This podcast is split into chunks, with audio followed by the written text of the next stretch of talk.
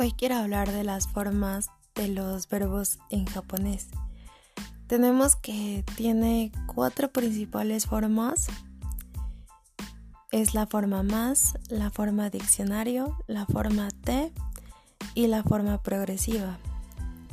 Por ejemplo, jugar asobimas, asobu, asonde, asondeiru. Descansar yasumimas, Yasumu, Yasunde, Yasundeiru. Comprar. Kaimas, Kau, Kate, Kateiru. Y regresar. Kaerimas, Kaeru, Kaete y Kaeteiru.